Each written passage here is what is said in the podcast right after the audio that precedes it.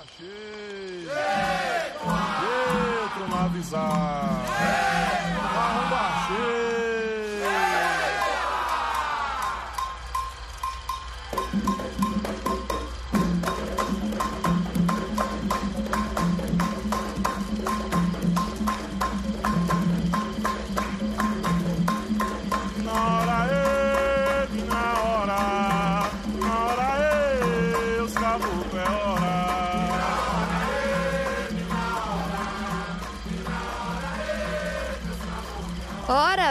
Só. Dia de Xangô.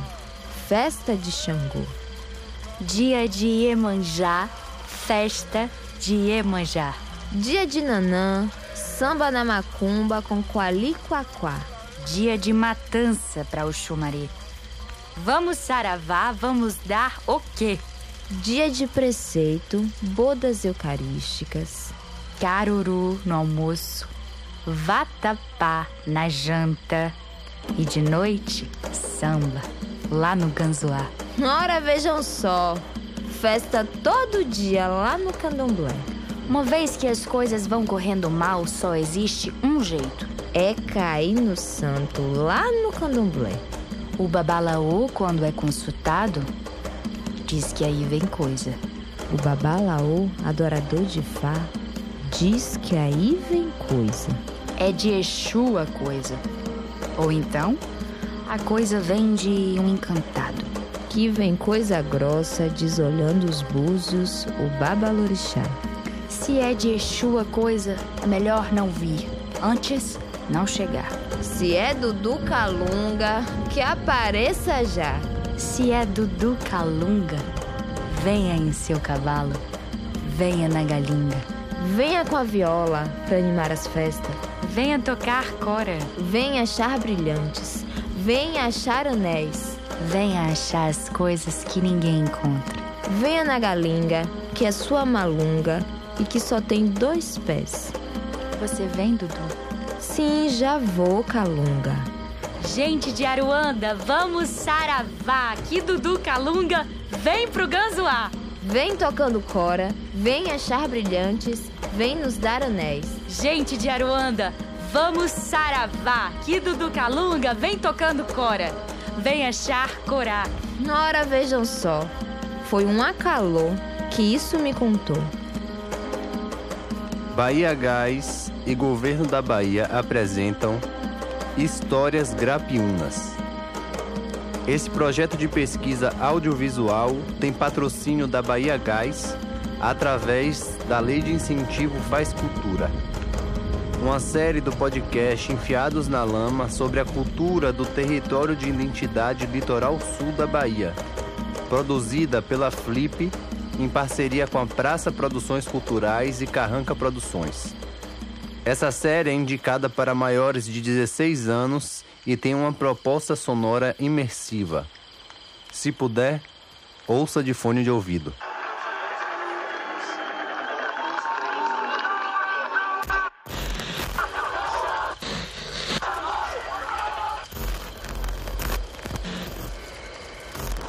Esse vulto que nós chamamos de caboclo, o que é o caboclo? É um tipo étnico resultante do cruzamento de branco com índio, não é? De branco com índio, com alguns laivos de tintura ne- do negro.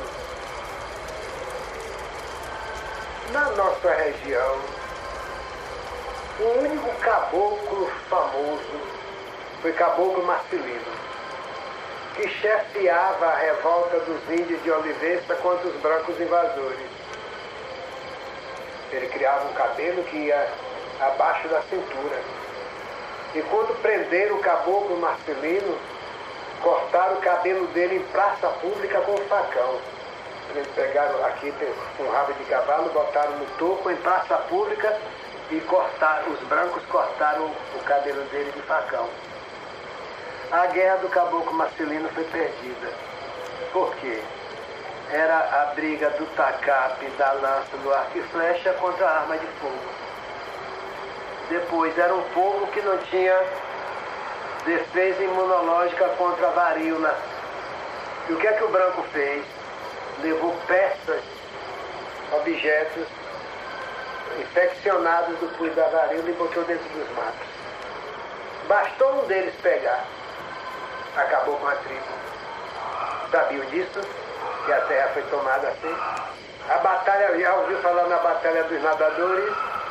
Do Pontal a Olivença, a praia foi tomada dos cadáveres de índios que Estácio de Sá, ou foi Mendissá? Mendissá mandou uma força-tarefa do Rio de Janeiro para juntarem-se aos brancos e derrotarem os índios, que a revolta dos índios era para expulsar os invasores. Quem eram os invasores? Os brancos. O branco era invasor da terra, né? Mas os índios fizeram uma guerra que já estava perdida antes de começar, tendo poderio bélico, a diferença de poder bélico, né? Pois bem, então na nossa região, só Ilhéus eu, eu ouvi do caboclo Marcelino. Aqui no sul da Bahia, nessa região grapiúna, eu, eu não tenho conhecimento de nenhuma figura de destaque do ponto de vista das lutas, de empunhar as lutas contra, contra o poder invasor do branco. Eu não tenho nenhum conhecimento. Mas aconteceu que esta figura se recolheu nos terreiros de candomblé, principalmente do povo de Angola. E criou-se uma entidade brasileira com laivos africanos, que é o caboclo nos terreiros que se manifesta. E eles têm nomes tribais, Sultão das Matas, Tupinambá, Serra Grande, Serra Negra, Pena Branca, Pena Negra, esses caboclos que são verdadeiras entidades se manifestam para uma celebração alá africana. A festa já não é mais branca, nem é indígena.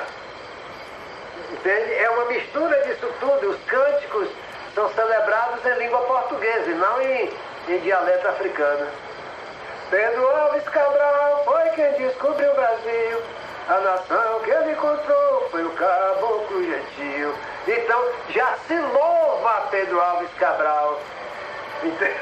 Como o descobridor. Você já pensou uma coisa dessa? Então o caboclo brasileiro que baixa no candomblé. Sou brasileiro, sou brasileiro, sou brasileiro, imperador. Brasileiro, o que é que eu sou? Eu sou brasileiro, brasileiro, imperador. Eu sou brasileiro, brasileiro, o que é que eu sou? Então os caboclos hoje cantam esses cânticos que não são cânticos vindos de África, são cânticos criados no Brasil, numa luta pela, pela sobrevivência do culto ao imaginário do indígena, não é?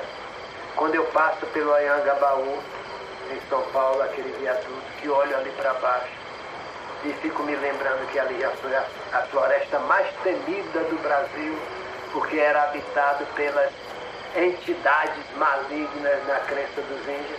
Daí Ayangabaú, a morada de Ayangá. Quem era Ayangá? O grande demônio na crença dos indígenas, no imaginário dos indígenas.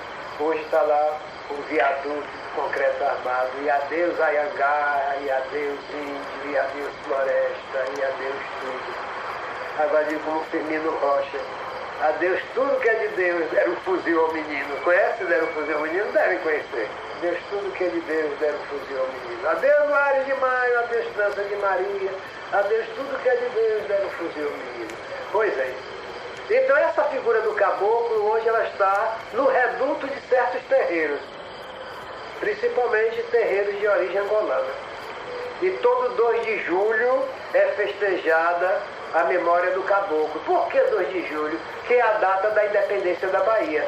Que na Bahia a festa é na rua, que é uma festa político, social, cultural, mas no terreiro de Candomblé é uma festa religiosa. Entende? Já não é no meio da rua, é dentro dos muros do terreiro. Olha a diferença dos imaginários que produz.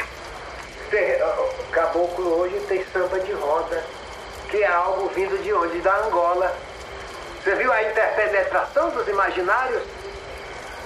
Como é que a coisa acontece? Como é que a, cultura acontece? As gerações vão interpenetrando os valores socioculturais e de repente é outra coisa.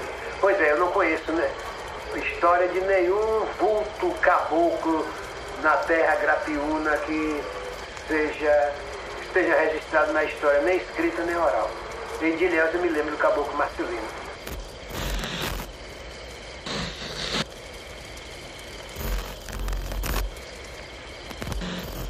Caboclo era entendido aqueles que saíram da mata. A pessoa que era da mata, que era praticamente domesticado. É, é esse indígena que é considerado caboclo. É, é entendo isso porque a frente estava me chamando de caboclo. Que eu tinha os pés igual, assim, ele disse que eu ia ser aldeada lá em Caramuru. Como eu tinha sido aldeado lá em Caramuru, ele era, era, era tupinambá com botocudo, né? Então ele, ele tinha sido aldeado lá. E aí ele falava, ele falava sempre desse lugar, né? Ele queria me levar para lá. Aí ele falava que dava para me levar desde criança, né? Porque aí eu tinha os cabelão grande, grosso, parecia um pouquinho. E e os pés, né? Ele falava que o meu pé era pé de caboclo. E, eu, e ele ficava me olhando em mim, né? Medindo eu e falando de mim. E aí falando, me chamando de caboclo, então, mas era do é, caboclo significa isso, o saído da mata. E, e não era mais assim, e era. E lidava com as pessoas, a lidar com a gente, não era esse estereótipo chamado de caboclo, caboclo besta, né? Tem essa outra expressão. Quando as pessoas chamavam outro de caboclo, considerando um pejorativo. Normalmente a pessoa fala, chamou de tabaréu. Tabaréu quer dizer, não é o besta, é um lugar, uma aldeia enorme, grande, né? Uma tabaçu, né? Mas é um tabaréu, taba é casa grande, é aldeia grande, né? E aí as pessoas pega essa expressão de tabaréu, né, e coloca na, na questão de dizer que a pessoa pacata, que vai para um lugar, que sai da, de um lugar que vai para outro e não sabe lidar com, aquela, com aquele lugar. Eu fico pensando nisso, né? A outra questão é o seguinte, na, na cosmologia, na, na cosmologia não, nessa. Como esse nego bispo fala? Na confluência. Vamos usar a mesma expressão dele na confluência indígena e negro, na, no, no momento que eles fogem da senzala. E aí nós temos também tambores. E aí o pessoal pegou os tambores e jogou tudo na África, né? Mas povos indígenas também têm tambor. E aí, nessa composição de, de, de viver em senzala e fugir para se tornar depois quilombo, pode, aldeia, aspa, né? Quilombo, barra, né, barra quilômetro, e se torna isso, é, para cultuar os encantados, como são similares, né, essa mesma vibra na mesma, não que as linhas são iguais, mas vibra é igual. Então, há uma expressão, há um, uma coisa que, dentro dos povos de terreiro, eles guardam essa imensão da cultura indígena que eles consideram nesse primeiro momento caboclo, né? Aquela pessoa que morreu e cantou e eles conseguem ter esse acesso aqui mais próximo. Na nossa questão, na minha, no meu entendimento, entendimento de Listéria, é, caboclo encantado é uma outra dimensão. É, uma, é um outro distanciamento. É fino, não viveu. Não é, não é humano, né? É, ele é o ato da primeira criação é, está na primeira criação. Então, essa pessoa aí da primeira criação, da criação da humanidade, ela se torna um encantado, está aí para proteger cada espaço que é sagrado, que é único, são os guardiões. Aí é diferente do que o, o, o africano, né, a pessoa de matriz africana, ele cultua. A gente tem dois entendimentos a gente tem entendimentos distintos e diferentes do que, que a gente está acessando. O que, que, o que, que eles estão acessando. Aí eles têm um entendimento de uma coisa, do ensinamento, do primeiro contato entre eles e esse, o primeiro encantamento, porque quando a gente, a gente não morre, a gente encanta. Não existe tal do inferno, o inferno é a gente que faz. E aí quando chega nessa composição de encantar, eles invocam esses encantados que estão relacionados às pessoas que viveram Aí sim, essa questão dessa questão dos caboclos nesse sentido. mas eles não conseguem acessar o que a gente acessa de, de profundidade da, da questão da emissão dos encantados. E aí que seria os guardiões, o espírito mais. É, que é espírito, não é, não é humano, né? Para eles, o, o espírito, as coisas viveram, se tornaram humano e depois morreram, depois espírito espírito, virou assim. Também depende de, de, de cada, de cada entendimento de cada nação, né? Então, que nenhuma delas não, tão, não, é, não é em verdade, né? Cada uma tem a sua fonte de, de sentido, de fazer o sentido né, da coisa. Mas existe essa confluência, existe esse guardar. É tanto que existe os vestígios da língua, existe ah, o ensinamento com as ervas. E esse contato de ensinar saber das ervas, eles têm que saber daqui, porque da África aqui não tem marfim, aqui não tem elefante, aqui não é savana. Aqui tem uma série de aspectos que na África aqui a, a geografia não favorece. Então eles têm que ter esse contato com os povos indígenas para poder comer, se alimentar, beber água, saber quais são as frutas, quais são as plantas, o que é venenoso, o que não é venenoso. Então, sem esse conhecimento, como é que ele sobreviveria? E outra coisa, para a questão espiritual, os orixás eles precisam de licença do território para ser assentado, para ser cultuado. Ele não pode ser cultuado direto, porque não é a terra deles. Então, eles, para ser assentado, para ser cultuado, eles têm que pedir licença ao dono da terra. Então, nessa emissão, é, então aí ele tem essa licença. Pede a licença ao dono, o dono da terra libera. Que somos os povos indígenas, que seriam os caboclos. Desde, desde 1930, o, o, Partido Comunista meio que passou por um processo de, de, de crítica, de autocrítica, de avaliação de que é, não tinha um debate correto sobre a sociedade brasileira. Né? Tem um, um documento muito rico para a gente analisar isso, que é, que é um documento da intervenção da Internacional Comunista, né? o, o, Sul-Americano da Internacional Comunista faz uma crítica ao, ao PCB de que o partido tinha pouco ou nenhum trabalho entre as mulheres, entre os camponeses, entre os negros e entre os indígenas. É, a partir desse, desse, documento é possível identificar que o partido tenta passar a desenvolver algumas atividades nessa área. A exemplo, como eu falei, da Organização dos Sindicatos de Trabalhadores Rurais, né, aqui no, no, sul da Bahia, né, mas também é possível perceber isso com relação aos indígenas. Né. Em, algum, em, em pelo menos dois outros documentos é possível perceber que o partido passou a ter essa preocupação. Né, numa Conferência Nacional em 1934, partido faz essa, essa análise e fala da necessidade de entrar em contato com, com essas comunidades. Inclusive, é, índios, negros e também nordestinos são tratados como nacionalidades oprimidas. É, então, assim, é, o texto reconhece, inclusive, que são duplamente explorados. Explorados é, pela questão da luta de classe e explorados também por uma questão étnico-racial. É interessante, então, perceber que a partir desse momento o partido passa a fazer algum trabalho. É, e aí eu, eu, eu, creio que a procura do Marcelino tem a ver com isso. É, é, no primeiro momento eu, eu achava que não, eu achava que tinha muito mais a ver com a questão da luta de classe, percebendo ele como um aliado importante na luta contra os fazendeiros. É, mas depois observando esse tipo de documentação, eu percebi que foi uma iniciativa né, daquilo que, da forma que o partido passou a ver a questão indígena naquele momento. Então foi uma, uma iniciativa do partido, do partido Comunista em atuar no meio indígena, essa procura do Marcelino. E aí tem outro indício importante, né? tem um, um livro do Jorge Amado, Subterrâneo da Liberdade, que na verdade é uma trilogia. Né? São três livros em que ele conta a história do Partido Comunista durante o Estado Novo.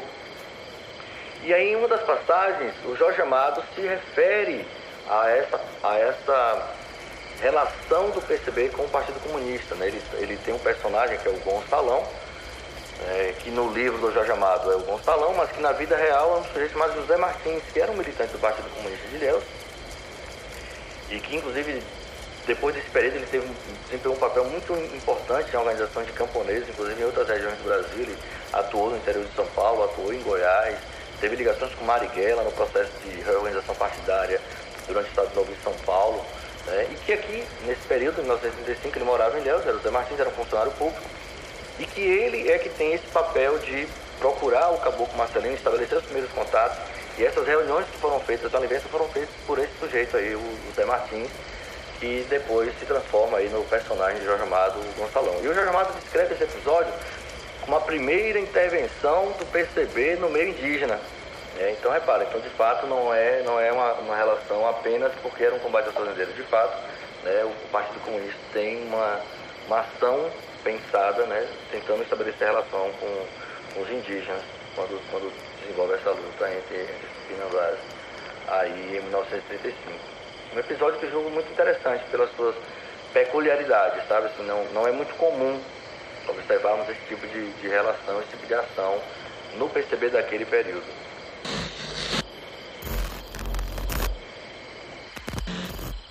O litoral sul da Bahia, no auge da civilização do cacau, produziu as condições necessárias para o contraponto daquela sociedade moralista, cristã e branca. Havia um mito no ar de que aquela sociedade havia sido construída pelo heroísmo de desbravadores brancos e corajosos. Foi aí que surgiu a figura do caboclo Marcelino, causando pânico na burguesia local. Era o tupinambá mais temido da Bahia nos idos dos anos 1930. Assim como hoje, lutava pela demarcação das terras de seu povo, contra os latifundiários que invadiam suas casas. Nos jornais locais, as autoridades pintavam sua caveira, inventando todos os tipos de mentiras sobre sua luta e sua pessoa. E por parte do Estado, não se media esforços para reprimir a organização dos indígenas, os taxando inclusive de comunistas. Então, o Marcelino aparece na luta Tupinambás de Olivença em 1929. Ele organiza a comunidade na luta contra a construção da ponte sobre o Rio Cururupi. É, porque havia um, um discurso nas elites que eles precisavam de uma área para veraneio. É, e que não era correto ter que se deslocar até a Ilha de Itaparica, que era muito longe, precisavam de uma, de uma área ali mais próxima para passar o verão. Mas o Caboclo Marcelo percebeu que não seria apenas isso, né? que aquilo ali também pioraria a corrida pelas terras naquela área né? e que pioraria ainda mais o processo de expropriação de terra das famílias que ali viviam. Então eles tentam um movimento contra a construção da ponte em 1929. O momento foi derrotado, né? ele não, não sai vitorioso. Depois, o Caboclo Marcelino aparece na imprensa regional em 1931, acusado de ter assassinado e esquartejado a própria esposa. Num processo altamente complicado, assim, quando a gente olha a documentação disponível sobre isso, parece uma coisa tanto controversa, porque imagine você, uma figura como ele, extremamente combatido pelos fazendeiros, é, sendo acusado de um assassinato desse, e no julgamento ele foi inocentado, porque por total falta de, de provas, né, ele foi inocentado. Então, assim, ao ver a documentação, eu fiquei me questionando como é que um sujeito tão perseguido teria sido inocentado naquela, naquela ocasião. Né? Então, tenho minhas dúvidas se de fato ele foi o responsável ou não. E observe, eu falo em dúvida. Né? Não, não, dá para também, né? É o tipo de, de crime que não dá para a gente pensar que apenas por eleição de liderança indígena não fosse capaz de cometer, mas que é no mínimo uma coisa controversa por, pelo, pelo fato de ele ter sido inocentado. E aí, é, é interessante, inclusive, pensar nisso, do, do que, que realmente teria sido esse sujeito e esse papel que ele desenvolve e aquilo que aparece nos jornais. Porque normalmente ele, ele é, é atribuído a ele a figura do. Ele é comparado com Lampião. Nós vamos lembrar que Lampião estava vivo ainda naquela, naquele momento, né? E nós estamos falando aí entre 1931 e 32. Né? E, e, e, ele era chamado de Lampião Mirim, na, na, imprensa como um sujeito que vivia fazendo estardalhaços e confusões na região, na região de Olivença. Né? Ele é chamado de o homem que se fez bugre, né? e, essa, e essa outra denominação, inclusive, questiona ele como índio. É possível encontrar, inclusive, textos escritos por fazendeiros ou por jornalistas da região que dizem que o, ele, o Marcelino não era índio. É, agora, olha o, qual é o argumento usado para dizer que ele não era índio? O fato dele já ter trabalhado né, em Guels e o fato dele saber ler e escrever. É, então observe que na verdade uma visão, a gente chama isso de visão fotográfica do índio, né? É como se o índio fosse sujeito histórico fotografado em 1500, que ele não pode mudar de lá para cá. Então o índio só é índio se ele se comportar exatamente como se comportavam os índios em 1500. É, quando na verdade ninguém, nem índio, nem branco, negro, ninguém se comporta como se comportava em 1500. Né? A cultura é dinâmica. É claro que, que, que, que, as pessoas e as culturas e os povos é, estão em constante, em constante transformação. É, então, o, o, o, Marcelino geralmente é atribuído a ele essa imagem extremamente negativa, né? E que, que é fácil também gente questionar por perceber que tudo isso foi criado exatamente para desmerecer o papel dele enquanto uma liderança indígena.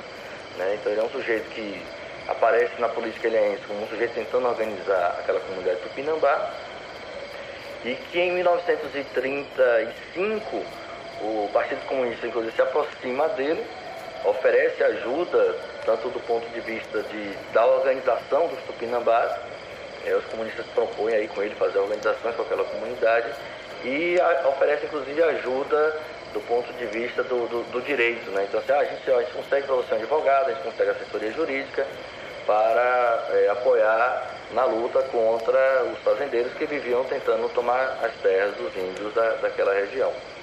Então, algumas reuniões ocorreram, é, pelo menos a notícia de pelo menos quatro reuniões. Só que na quinta reunião, na quarta na quinta reunião quando estava sendo organizada, é, os fazendeiros ficaram sabendo e aí denunciaram a polícia e foram e foi perseguido. E aí Marcelo teve que se esconder no mato, fica um tempo escondido. Aí acontece que isso foi em 1935, né? coincidentemente ou não, foi no mesmo período que ocorreu a chamada intentona comunista. E ao saber dessa ligação, desse contato de Marcelino com os comunistas, os fazendeiros passam a acusar Marcelino de ser comunista. Então, repara, é interessante perceber que o processo que Marcelino foi julgado não, não é nada das outras coisas que aparecem no jornal, de baderneiro, de ser assassinado, não. A condenação dele foi por ter sido, acusação de ter sido comunista. É, e aí Marcelino tem que se esconder nesse período. É, no final de 35, no mesmo período que ocorreu a chamada intentona, ele se esconde e aí nesse período alguns fazendeiros, alguns fazendeiros não, um fazendeiro que era vizinho das terras que a sua família morava, na região do Cururupi, invade as terras, põe fogo na, na casa de 10 famílias indígenas que já moravam naquela terra há mais de 30 anos, né, expulsa a família de Marcelino se aproveitando da ausência dele, né, para tomar aquelas terras da família do, do Marcelino. E aí o Marcelino reage, volta do, do seu esconderijo da mata e põe fogo na casa do, do fazendeiro. E aí a perseguição a ele piora, ele foge e se esconde no posto indígena do SPI, que existia né, aqui em Itabuna na época, na verdade uma área que hoje não é mais Itabuna, hoje é Itaju do Colônia. É, então ele fica um tempo escondido nessa, nessa, nessa área, nessa reserva indígena, e depois ele volta para Ilhéus, aí tem, tem alguns episódios de troca de tiros com a polícia e tal, até que ele negocia a sua rendição. Né? Alguns, alguns amigos estavam. Era um grupo pequeno, era ele mais quatro apenas. Né? Então alguns, dois deles já tinham sido presos, ele acaba negociando a sua rendição. E aí ele foi preso, levado para Salvador e depois levado para o Rio de Janeiro. Né? Então, esse episódio é, muito marcante na trajetória do, dos Tupinambás, porque eles percebem que depois da prisão de Marcelino, esse processo, assim como se deu com a família de Marcelino, né, esse processo de expropriação da terra, ele se acentua, na verdade, né, exatamente pela sua ausência. Marcelino ficou preso até. Ele, ele, ele, foi preso, então, esse episódio é em 35, mas ele só, só foi preso no final de 36. Ele fica um ano aí escondido no, no meio dos mares. E ele ficou preso até meados de 37. É, no meio do ano de 37, e aí vamos lembrar que em 17 tem um golpe do Estado Novo, do, do Vargas, né? então o processo aí político se acirra ainda mais. E quando o, o, Vargas dá o golpe do Estado Novo, né, vamos lembrar que as prisões estão lotadas de comunistas em função do episódio de, de 35. Então houve um decreto do, ministro, o ministro da Justiça da época, que determinou que quem estivesse preso há mais de um ano e não tivesse ainda sido julgado, seria colocado em liberdade. E aí o que acontece com o Marcelino? O Marcelino foi colocado em liberdade. Né, e a última notícia que a gente tem do Marcelino é, uma, é um documento do, do delegado de Ilhéus, ele faz um comunicado no jornal de Ilhéus. É, por essa notícia que ele teria sido libertado, o delegado pede a Marcelino que não venha para Ilhéus. Né? Ele, entre aspas, aí fica como se fosse um conselho, sabe como é que é? Ó, já que você é muito perseguido aqui, é muito melhor que você não venha para aqui. É, e, só que aí não tem nenhuma notícia depois, analisando os jornais da época, que dê conta que ele tenha aqui chegado, sabe? E depois disso não tem mais notícia de Marcelino. Isso pode ser interpretado de várias maneiras, né? Assim, ou que ele não voltou para aqui, né? Mas pode achar também que ele veio e foi né, perseguido, mas aí são só hipóteses. É, numa, nós numa, participei uma vez uma mesa redonda com o Cacique Babal, o Cacique Babal acha que, na verdade, quando ele foi preso e foi para o Rio, os familiares dele foram também para o Rio. E ao ser solto, ele deve ter ficado por lá, pelas favelas do Rio, pelos morros cariocas, e não retornou aqui, até por conta desse tipo de ameaça que o delegado fez. Né? Então, assim, é uma história meio que.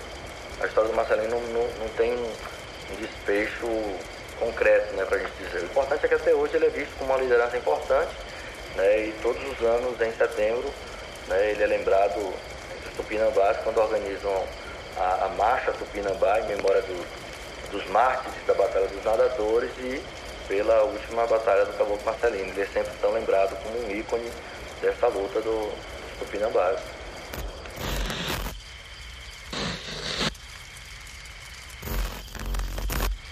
Esse foi o quarto episódio da minissérie Histórias Grapiunas Terra Cabocla. Direção, roteiro e narração por Gabriel Galego. Produção por Rafael Melo, Júlia Ventura e Ícaro Piton. Leituras dramáticas pelas atrizes Tali Lua e Nicole Leão. Pesquisa realizada por Luca Fernandes, Rafael de Souza, Carlos Ortled, Gabriel Galego e Wenderson Silva. Trilha sonora original, mixagem, masterização e sound design, Giovanni Alaqueto. E nesse episódio você ouviu trechos da música Caboclo Mina Oraê, do Ileuopo Olojucan, o poema Dudu Calunga, de Socigenes Costa, e trechos das entrevistas realizadas na pesquisa com Babalorixá Rui Povas, o historiador Marcelo Lins e a artista Glicélia Tupinambá. E é isso, gente.